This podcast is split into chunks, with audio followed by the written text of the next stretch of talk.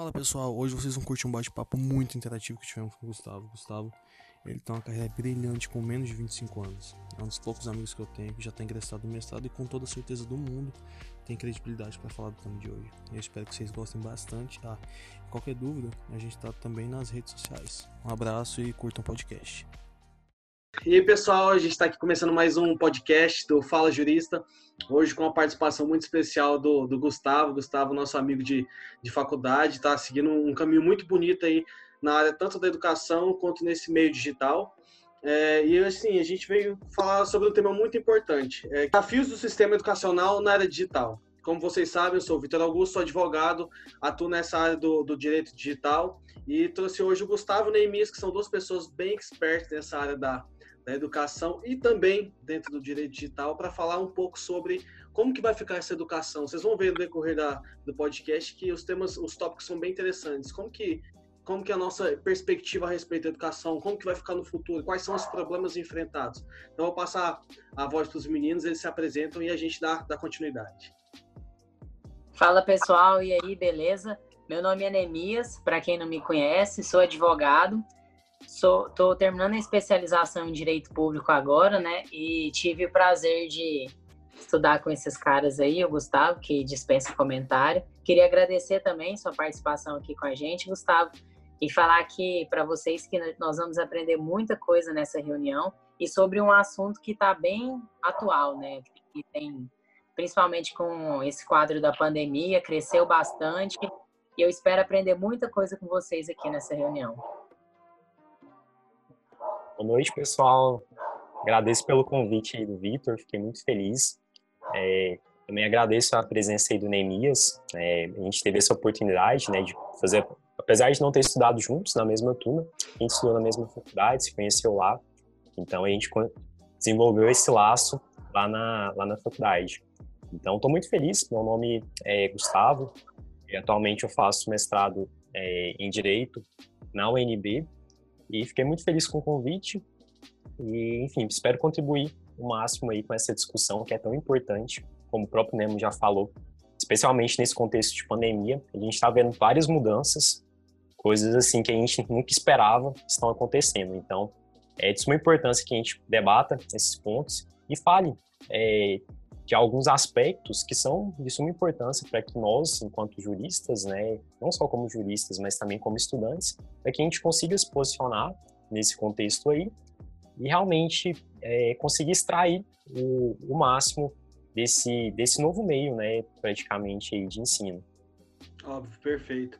Gustavão é, e Nemo, claro, é, a gente já para dar o, o, start aqui no, no tema, é, eu acho um tema muito importante porque eu vejo hoje em dia os estudantes eles com muitas dificuldades, né, sobre como que eles vão se adaptar a esse sistema EAD, como que as coisas vão acontecer, a segurança deles em relação poxa, eu estou estudando hoje, como que vai ficar o amanhã, como que vai ficar o meu estudo? Será que realmente isso tudo que eu estou fazendo agora vai ser aproveitado? Porque, por exemplo, na minha escola de inglês, eles estão dando aula agora, só que isso nem conta no seu no tempo de contrato, é como se fosse um extra. E os alunos, eles, querendo ou não, eles são motivados, né, por essa, por precisar estar ali fazendo algo que realmente vale a pena, que vai contar para eles de algum modo. E dessa perspectiva, já, já passo aqui para o primeiro, primeiro tópico, que é como vocês enxergam o cenário pós-pandemia. As experiências com as inovações foram interessantes para a nova geração? Teve que fazer a distância também, ou seja, querendo ou não, o pessoal foi forçado, né? Então, Sim. muitas pessoas se acostumaram, muitas não gostaram, mas essa é a realidade, né? Que tem crescido e vai crescer muito mais por ser como eu, como, como eu posso dizer, que em curta distâncias, né? Facilita a vida de muita gente o ensino à distância. Eu acredito que é isso, né? Vamos ver o que, que o Gustavo tem para falar disso daí. Aproveitando o gancho aí do Nemo, que ele já comentou, é, acho que a gente já pode tirar por experiência desse período que a gente está passando, para já ter um, um norte de como que vai ser esse período pós-pandemia. É, eu vejo, assim, que grande parte é, das universidades, principalmente as particulares, todas elas já se adequaram. Muitas delas já tinham um sistema EAD e, basicamente, elas só migraram o pessoal que era do presencial para o ensino à distância. Então, as universidades é, particulares, elas conseguiram isso com muita naturalidade, muita tranquilidade. Já nas universidades públicas, eu vejo que tem um outro um outro porém, no outro lado, porque é, entra num ponto ainda que é que eu vou falar um pouquinho mais na frente, mas já dando um spoiler aqui, que é a parte da inclusão digital. Então, muitas universidades públicas, é, elas não conseguiram começar, iniciar uma atividade à distância. Então, muitas universidades estão com o calendário suspenso. Então, tem esse ponto. Mas eu penso, assim, de uma forma geral, que é um cenário é, favorável para o crescimento desse ensino à distância. É, eu creio é, fortemente que a gente vai conseguir, aí, nesse contexto, se aproximar um pouquinho de países europeus e também próprios Estados Unidos, que já tem uma cultura muito forte do ensino à distância, tanto para graduação, quanto também para mestrado, quanto também para doutorado, que é algo que não tem aqui no Brasil. Por exemplo, mestrado e doutorado, é, salvo engano, foi no final do ano passado que saiu uma portaria do Ministério da Educação autorizando a abertura de cursos de mestrado e doutorado AD. Só que eu acho que no Brasil ainda não começou nenhum curso especificamente mestrado que seja totalmente AD. Então, eu acho assim que, é, como o próprio Nemo comentou, ah, esse período está servindo de teste. Muitas universidades realmente estão testando. Muitas coisas vão servir de experiência para esse cenário pós-pandemia. É, mas eu queria tocar num ponto aqui que eu acho que é muito importante para a gente falar desse contexto, o porquê que a gente tem medo desse cenário é, EAD. Por que, que a gente tem medo? Porque o EAD que é implantado aqui no Brasil, ele é muito diferente a grande parte, né, na verdade, dos EADs é muito diferente de países europeus, ou, por exemplo, Estados Unidos, Canadá, de outros países que são desenvolvidos, porque grande parte desses grupos educacionais que aí são detentores de grande parte das instituições de ensino, eles têm um EAD que é basicamente para inglês ver, que é um EAD que é com uma mensalidade muito barata, mas realmente, assim, o curso, a qualidade do curso não é a, a ideal. Então, muitas pessoas acabam optando por esse sistema de ensino EAD, pegando um pouquinho aí um contexto antes da pandemia, elas acabam, acabavam optando porque, enfim, é uma forma muito boa da gente conseguir encaixar a nossa, na nossa rotina, porque você pode estudar o horário que você quiser. Mas também pelo fato da mensalidade ser um valor mais acessível, isso é um ponto benéfico, muito interessante. Só que a qualidade de ensino, infelizmente, em grande parte dessas instituições, deixavam muito a desejar. E o que, que eu estou vendo é que, assim, muitos cursos de qualidade, nesse contexto agora de pandemia, só eram presenciais, eles estão migrando todos para o online.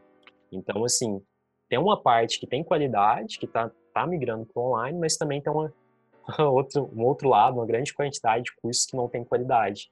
Então, a gente sempre tem que ver esses dois lados. Tem coisa que presta, tem coisa que não presta. Então, é, tem esses dois pontos. É, do ensino tradicional, eu também vejo assim que é uma oportunidade da gente estar tá rompendo com aquele sistema de educação que a gente tinha na, no método tradicional, que é o mesmo do século XIX. Alunos Sim. ali na sala de aula, enfileirados, o professor ele vai lá e ele simplesmente ele fala, ensina uma matéria, fala de um tópico, mas os alunos eles estão ali mais como recipiente. O professor está falando, tá jogando Sim. a informação para dentro da cabeça do aluno, enfim. Sim, não, e é e muito interessante, tá... Gustavão. Desculpa até te interromper, mas só para ressaltar um detalhe que eu acho que nós três vivenciamos e que é muito interessante fazer essa análise. Que, por exemplo, na nossa universidade, é, é, tão expressivo isso que você acabou de falar agora, da, da, metodologia de um século já passado, e tipo, passado, muito passado, né? Quase 200 anos aí. A nossa escola, ela é feita toda de tijolinhos, a porta tem uma janelinha é, e o, o, sinal que de meio que o nosso sinal de do intervalo, intervalo. ele meio, meio, que simula um, uma sirene, como se a gente estivesse dentro de uma prisão. E tudo isso remete a esse antigo ensino, né? Quadros verdes também. Sim, sim. O sim. mesmo que minha mãe estudou. Exatamente. 1900 e bolinha. Mas é isso. Então, assim, eu vejo que é, a gente tem que lutar, sim, por um ensino à distância, mas que seja um ensino à distância de qualidade, que consiga é, superar esses déficits que a gente tinha no, no presencial. E eu acho que dá, sim, para realmente ter um ensino à distância de qualidade. Mas tem esses outros poréns aí, esses outros pontos negativos que eu não vou comentar agora para não me delongar, mas vou falar um pouquinho mais lá na frente. Ótimo. E, cara, é, assim, a minha opinião é que esse período que a gente está passando agora, ele está servindo para a gente ter uma experiência com muita coisa.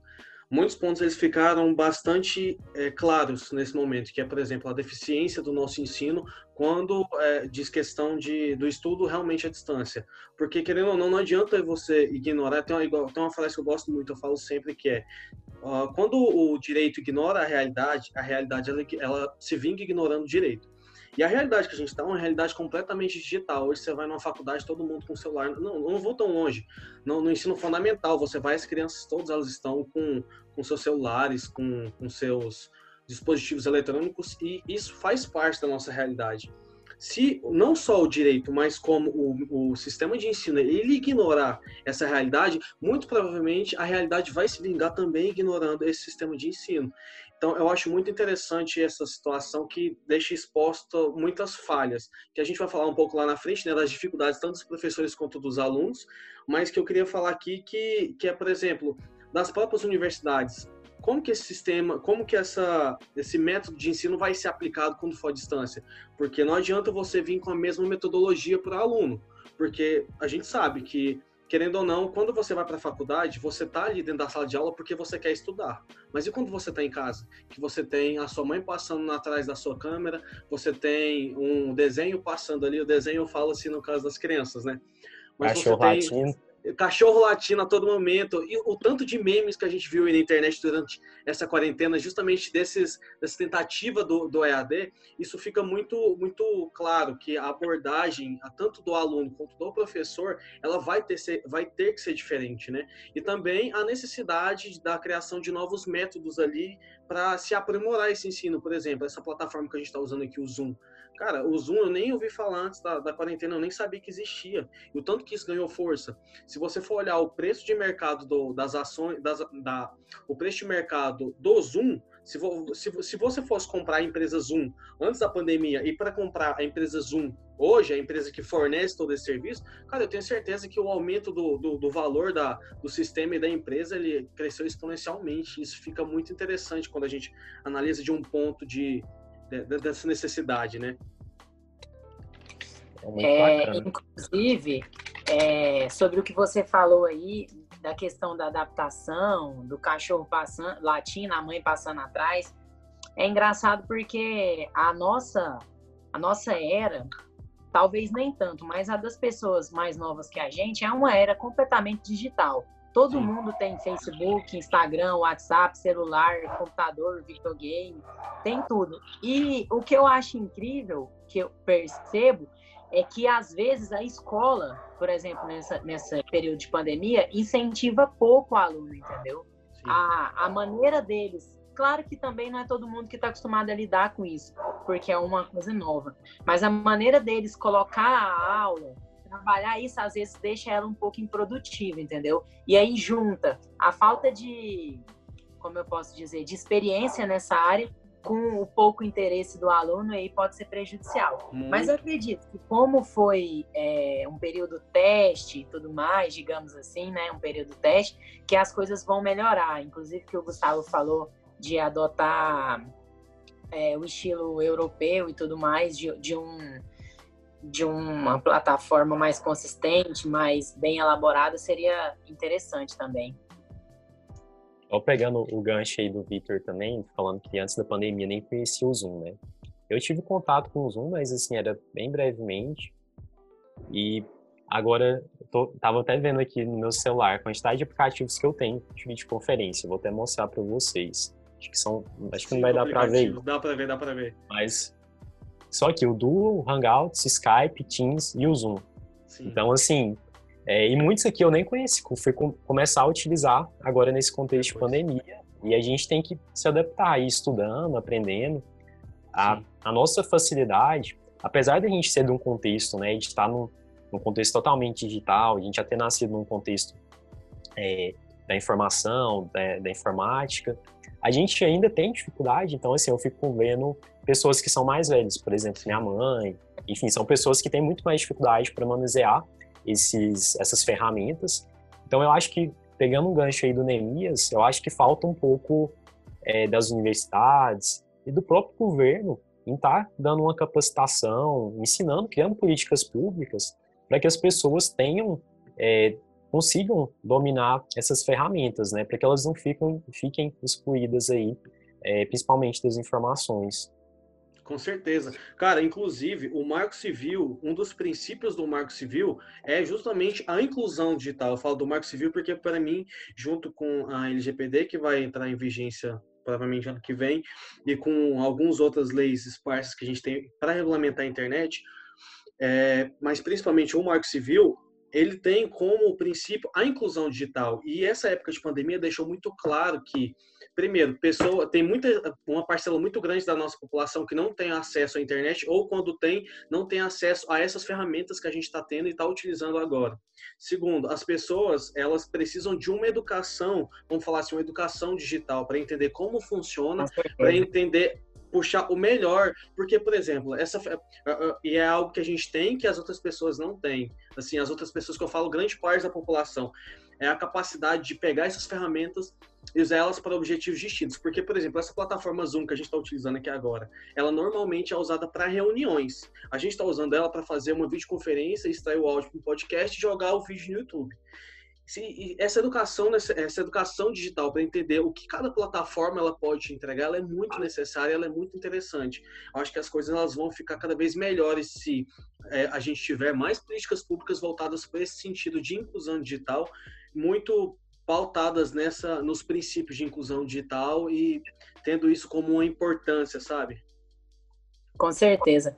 É, eu dei um Google aqui e tem um site de uma de uma do dia de uma reportagem que saiu dia 3 de junho falando que a plataforma Zoom aumentou 169% na sua receita aí. nos três primeiros meses de 2020. Ou seja, aí a gente vê um cenário novo, né? Sim. Olha só, para ter uma educação presencial, às vezes a universidade ou o curso precisa pagar aluguel, limpeza, Nossa, é, falou, cadeira, mesa, quadro.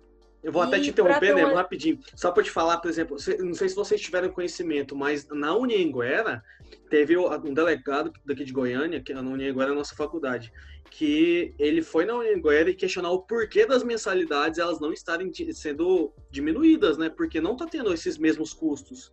Com certeza. É, e, e um curso EAD custa o que, será, né? Manter a plataforma, talvez seja menos, né? Isso aí indica que quem está por trás da educação talvez ache isso vantajoso. Sim. E uma coisa que, eu, que é interessante também relatar, eu não sei se vocês conhecem, aborda muito o que você diz também, um termo que, que chama efeito catraca, entendeu? É, o ser humano é um dos únicos seres, é o único ser que consegue manter isso, entendeu? Ou seja, uma geração produz uma coisa, a outra geração aperfeiçoa, produz outra coisa, outra geração aperfeiçoa e produz outra coisa. Isso vai muito de encontro e interessante é como a gente está sintonizado. Vai Sim. muito de encontro porque sobre o que você, Gustavo, estava falando de políticas públicas, de incentivo, é, nós, a nossa geração e a anterior desenvolveu essa, a, digamos assim, a anterior desenvolveu essa tecnologia, o EAD. Agora cabe a nós Tá aprimorar. sempre aprimorando para poder fazer isso funcionar direitinho. Sim, sim. E já passando para o segundo, pro segundo tópico, aí eu queria saber de vocês. A visão da população com, com EAD mudou após essa imposição das escolas, faculdades, dos cursos com esse modelo de ensino? Vocês acham que é, por ter sido imposto e não ser algo opcional, vocês acham, vocês acham que, a, que a opinião da população mudou ou continua a mesma, esse preconceito com EAD, a, é, esse enfim, esse preconceito, justamente esse preconceito com ele, vocês acham que continua ou que a visão da, da, das pessoas mudaram? Eu vejo dois cenários. Inclusive, antes de começar a gravar aqui, eu abri uma caixa de pergunta no meu, nos stories do Instagram e, e um amigo meu que formou em administração EAD disse para mim que ele gostou muito, que ele sempre se interessou, interessou, pesquisou, que a ferramenta, por às vezes ser mais difícil o contato pessoal, ele foi atrás, buscou aprender, ou seja, ele é um defensor, entendeu? Mas é, é, a gente pode enxergar por, por dois lados, né? A pessoa que quer, que vai atrás, que se interessa, que realmente quer, entendeu? E a pessoa que foi obrigada, né, a estar no EAD, que não queria e acabou não se adaptando. Mas eu acredito que a EAD seja totalmente adaptável, entendeu? Se você quer com, é, alcançar seu objetivo, e é, é a ferramenta que nós temos no momento, acho ela utilizável e, e, e tranquilo. É, eu acho que a visão da, da população mudou sim com, com EAD, porque eu, eu particularmente mudei minha visão que eu tinha com EAD. Creio que vocês também. Eu sim, tinha sim. sérios preconceitos, assim, com algumas formas de ensino no EAD, e que hoje foram quebradas a partir do momento que eu comecei a utilizar, que eu tive uma maior adequação com as ferramentas, eu participei, por exemplo, de um congresso há duas ou três semanas atrás, um congresso muito interessante de direito e inteligência artificial. Eu achei muito, muito mais assim produtivo a forma que foi. A gente fez pelo Zoom também, o evento, todo ele pelo, pelo Zoom. É, eu achei muito mais dinâmico, muito mais produtivo, porque o palestrante ia passando slide, ia comentando, abria para perguntas do que um evento presencial, que às vezes eu fugia, perdia, às vezes a explicação. Então eu achei a forma em si interessante, achei bem interessante. Eu mudei um pouco ah, essas preconcepções que eu tinha relacionadas ao ensino à distância. É, eu acho assim que a gente pode fazer uma, uma analogia da pandemia e a educação com uma criança que vai tomar, é, que está doente, precisa tomar um, um dipirona, por exemplo. É, não é, não é gostoso. Para grande parte da população não vai ser gostoso, é AD, mas resolve. Porque, vamos supor, se a gente não tivesse esses, esses mecanismos EAD, se a gente não tivesse, se a gente tivesse, por exemplo, no século passado, como é que a gente faria? A gente estaria em casa, sem fazer nada praticamente, né? Grande parte da população. Se fosse, por exemplo, na época da gripe espanhola, que foi 1900 e bolinha. Então, eu vejo assim que é muito benéfico é, esse ensino à distância, mas é claro, a gente tem que lutar para que realmente seja um ensino de qualidade, que tenham as políticas públicas que a gente comentou, né, para que as pessoas consigam ter essa inclusão é, digital. E basicamente isso. Galera, eu, eu, eu pego ainda um outro ponto que eu acho muito interessante que vocês falaram. Gustavo, você não estava, eu vou falar sobre a discussão que a gente teve, o Neemias estava no meio, mas você não teve, mas acho que você vai curtir bastante a ideia e vai entender também. A gente há um, há um tempo atrás estava discutindo sobre, será que no futuro a gente só vai ter AD ou que AD vai, ou se a AD vai ser um opcional e a gente vai continuar tendo um ensino tradicional ali físico. E eu defendi uma tese que, cara, para mim, futuramente, eu não sei se você já assistiu Jetsons, mas vai ser basicamente como como no cenário dos Jetsons ali, você vai ter tudo basicamente, você vai ter tudo dentro da sua casa. E até um outro amigo nosso, ele falou assim, não, eu acho que não, porque as pessoas elas têm muitas dificuldades em se adaptar ao EAD, é, as pessoas não vão conseguir, elas vão sentir falta dessa interação social. Eu debati num ponto que eu achei muito interessante, que até foi engraçado que me veio ali na hora, mas até questionei ele, falei, cara, deixa eu te fazer uma pergunta. Você sente falta de algo que você nunca teve contato? Ele até ficou meio que, que sem saber o que falar, mas é justamente isso. Talvez para a gente seja difícil entender e enxergar o EAD como algo impositivo e algo único. É óbvio que a gente vai ter sempre na cabeça a ideia de que não, EAD é uma opção, mas eu também tenho ensino tradicional e eu quero ir às escolas. É, depende mais de mim uhum. do que do, da, da, da onde eu quero fazer, do que eu quero fazer. Mas isso você enxerga pensando em você. Se você fosse uh, olhar uh, no século passado e você sugerisse que o EAD fosse uma opção de, de escolha de ensino, muito provavelmente você teria 100% da população contra a sua ideia. Eu, eu, duvido muito que a população fosse adepta à ideia de um ensino à distância, de ensino que nem a gente está fazendo aqui agora, você na sua casa, eu na minha, nem mesmo na dele. Porque as pessoas tinham uma concepção de que livro, aquele livro físico, ele era fundamental. Hoje não. Hoje as pessoas adeptas ao Kindle, aos tablets, ela cresceu exponencialmente. E é normal você conversar com a pessoa e perguntar. O meio livros... ambiente, né? Oi? Ajuda o meio ambiente, né? Ajuda também o meio ambiente. É óbvio que tem aquele negócio do gosto pelo livro, de manusear. Eu, particularmente, gosto muito de estar, de estar manuseando o livro. Mas, aí onde, onde é o ponto onde eu quero chegar. Os meus filhos, eu não sei se eles vão ter a mesma ideia. E é justamente por isso que eu falei, você consegue sentir falta de algo que você não teve contato, porque os meus filhos, muito provavelmente, eles vão ter muito menos contato do que eu tive com o ensino tradicional. Eles vão ter, eles vão nascer numa época onde o EAD vai ser algo muito mais aplicado. E é, isso envolve até no tópico anterior. É muito, o que vocês acham? É muito mais econômico para um diretor de uma faculdade ele manter uma, uma faculdade física ali onde ele vai ter gasto com energia, luz, água, principalmente por exemplo, o ar-condicionado, a, a, luz ligada o dia inteiro naquela faculdade, você imagina o quanto de gasto ele não vai ter em detrimento de uma opção de, de, um EAD, onde ele vai ter o gasto com o professor, com a plataforma e com pouca coisa mais, com, com, com a administração ali que vai ser um pouco mais complexa por estar lidando com pessoas à, à, distância. Então, eu acho que essas questões elas têm que ser muito levadas em consideração e a gente tem a ideia de que sim, o EAD ele é o futuro e é algo que, independente da nossa opinião, vai ser algo aplicado e vai ser algo que hoje é imposto, mas no futuro, os nossos filhos eles vão ter muito mais contato e vão ser muito mais adeptos a ele do que nós somos e do que nossos pais são e foram no tempo e na geração deles. Bacana. É um ponto que eu queria só fazer um parêntese, porque eu, eu vejo, particularmente, eu, Gustavo, particularmente eu gosto, eu penso no sistema híbrido, meio presencial, meio à distância. Eu acho que dá para conciliar as duas formas e fica um formato, pelo menos particularmente para mim, de ensino interessante, principalmente nível de faculdade, graduação, é, pós-graduação, mestrado, doutorado. Mas é claro, existem inúmeros cursos, por exemplo, eu tenho cursos é, que eu já comprei de marketing digital que com certeza é melhor fazer online do que eu fazer presencialmente. Com certeza. Então, agora, assim, por que, que eu falo isso? Porque eu acho que é, numa graduação, numa pós-graduação, no mestrado, no doutorado, eu acho que é muito importante a gente ter um contato físico ali, principalmente de um networking, de uma interação, para debater ideias, principalmente a gente que é da área de humanas, a gente sente necessidade de conversar, de bater papo. É, acaba que a gente, tá, é o que a gente está fazendo aqui hoje, mas é claro que se fosse Físico. pessoalmente, ia ser Isso, muito mais prazeroso, eu creio.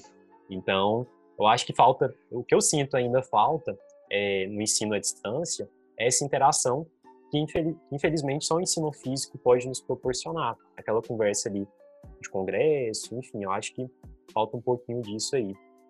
Gustavo, eu ainda levo aqui o debate a um tema que nem é o nosso, mas que é, a gente tem que levar em consideração para dar o nosso veredito em relação a tudo que a gente está falando sobre a aplicação do EAD, que é como a internet das coisas, a internet, a internet of things, ela tem ela tem crescido a um ponto onde profissões que hoje elas existem, mas futuramente elas não vão existir. Eu estava ouvindo um trecho de um podcast muito interessante de um cara falando que muito possivelmente a nossa vida no futuro ela vai ser pautada em, em, em fazer mais é, coi coisas artísticas, tocar uma música, é, ter uma interação com uma pessoa outra. Por quê?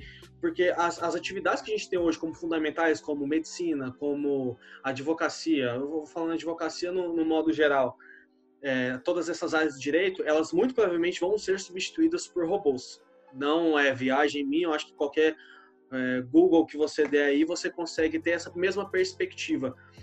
E pensar que, por exemplo, talvez pode ser que os nossos filhos também tenham esse sistema híbrido. Eu concordo muito com você, Gustavo. Eu acho muito interessante, porque apesar de futuramente a gente ter noção de que as nossas é, futuramente essas profissões elas vão ser extintas, eu acho que o futuro é o futuro daqui dois séculos, não futuro tão próximo, não futuro da próxima geração. Então, há profissões onde ainda a gente vai precisar ter esse contato físico. Por exemplo, não enxerga um médico tendo um curso 100% EAD, porque ele precisa ter a instrução de um professor ensinando para ele na prática ali, olhando para ele, para ver o que ele está fazendo e corrigir se ele estiver fazendo errado profissões que nem essas, principalmente as que envolvem ciências biológicas, que tem mais um contato direto, uma manipulação direta com, com o corpo humano, eu percebo realmente essa necessidade de um curso híbrido.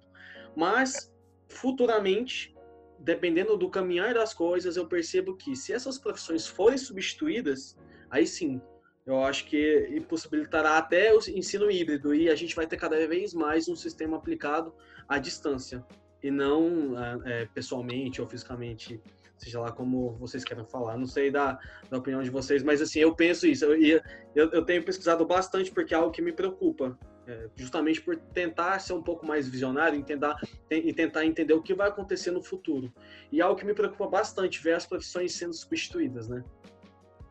É, e não é, realmente não é viagem, porque ah, se der um Google, a gente consegue ver que órgãos do governo por exemplo, a procuradoria, eles cogitam contratar uma inteligência artificial que, fa que façam aquelas, aquelas peças mais simples, entendeu? Que é repetitiva, que não tem subjetividade nem nada. É, é totalmente uma coisa, na verdade, não tem é, objetividade. Na Procuradoria do DF, tem, acho que se chama Doutora Luzia, que ela já faz isso. Gera várias petições, petições para demandas de massa, que geralmente são demandas repetitivas que não envolvem tanta complexidade, e que ajuda muito o trabalho do procurador. Com certeza. E isso vale para todas as para os órgãos, para todos os órgãos. Cada órgão, é, cada órgão na verdade já está implementando inteligência artificial. É, os tribunais superiores todos já têm uma inteligência artificial operando. E a tendência é que todos os tribunais de justiça também tenham alguma inteligência artificial em breve. Isso não é futuro, não estou falando daqui 10 anos. É Isso é já é algo que está acontecendo, é hoje. Com certeza. É, esses dias na pós a gente estava estudando sobre, ah, vendo algumas pesquisas e teve uma juíza de Anápolis que fez uma pesquisa falando assim que é, o suco de uva que tem glicose, ele fazia as pessoas conciliar mais. Por exemplo, as pessoas iam conciliar e as que bebiam suco de uva por causa da glicose ficavam mais propícias a conciliar, entendeu? E que teve uma outra também que falavam que os juízes eram analisados as audiências de custódia e eles tinham é, sentenças mais brandas quando eles terminavam de almoçar ou de tomar o café da manhã e depois caiu, ou seja, o homem é ele é inerente a isso, né? Agora uma máquina não. Se chegar a um ponto que pudesse ser estabelecido um robô, uma inteligência artificial, para dar alguns vereditos, ou talvez não vereditos, mas fazer um serviço simples e repetitivo, é, a demanda pode ser grande pode. que ele vai dar conta, né? Vai conseguir fazer uma produção em massa. Eu achei isso muito interessante. E é que nem vocês estão falando aí, não é futuro, é agora. Eu não sei se vocês sabem, mas a segurança pública, ela tem um sistema onde, por exemplo, e é algo até mais complexo do que a gente está falando.